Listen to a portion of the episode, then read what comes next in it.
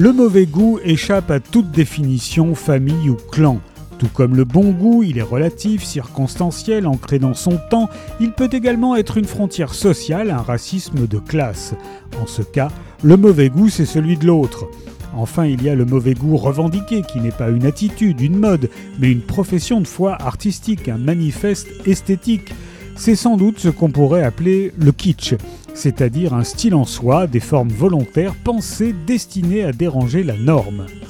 Le dictionnaire amoureux du mauvais goût sera donc par essence partial. Avec le mauvais goût, son auteur Nicolas Destienne-Dorve entre dans une zone marécageuse. Est-il possible de faire un livre plus intime, plus narcissique, puisqu'il explore la part d'ombre de sa propre personnalité? Petit enfant sous Giscard, adolescent sous Mitterrand, l'auteur a pris racine dans des époques aux esthétiques très contestées qui seront forcément présentes dans ses pages. Souvenirs intimes, émissions de télévision, films, livres, plats, commerce, personnages imaginaires ou pas, attitude de tout poil, son mauvais goût est une auberge qui n'a rien d'espagnol, mais tout d'un grenier. Bienvenue dans son train fantôme. Dictionnaire amoureux du mauvais goût de Nicolas Destiendorf est paru chez Plomb.